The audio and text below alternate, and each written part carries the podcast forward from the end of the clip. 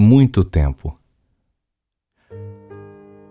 Muito tempo passou desde. Assim se saúdam as pessoas que há muito tempo não têm podido ver-se, porque as circunstâncias as levaram por outros caminhos até que voltaram a encontrar-se. Ao final podem abraçar-se e comover-se até as lágrimas. Às vezes os pais esperam por longo tempo um sinal de vida quando um filho é dado como desaparecido, ou havia sido encerrado, ou condenado em um país estranho. Às vezes, esperam anos. Que alegria quando o filho é encontrado ou liberado. O que pertence ao mesmo grupo quer voltar a encontrar-se. Assim, tarda-se muito tempo. O longo tempo é tempo de espera.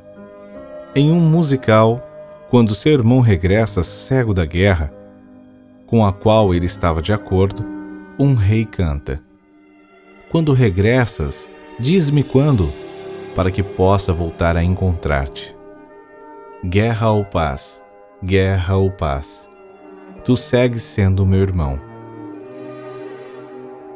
Quando sucedeu neste longo tempo, no qual tivemos que esperar uns aos outros, seja qual for a culpa. Que tão longo é o caminho para voltar a reencontrar-se? Quando chegaremos a ele finalmente? Muito tempo espero o anseio insatisfeito. Muito tempo aguarda a esperança. Muito tempo espero o amor fiel. Deste modo, às vezes, se consume pouco a pouco uma vida, sem que possa continuar chega a um final antes de seu tempo.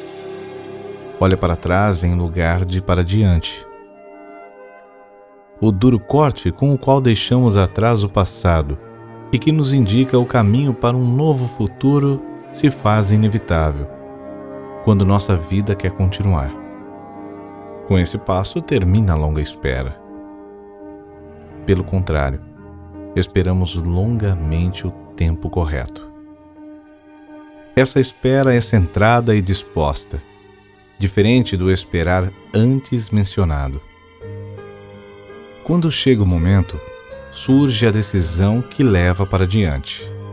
Se não se aproveita este tempo, nossa espera foi inútil. Em contraste com o longo tempo, este é um tempo realizado. Não olhe para trás nem para diante.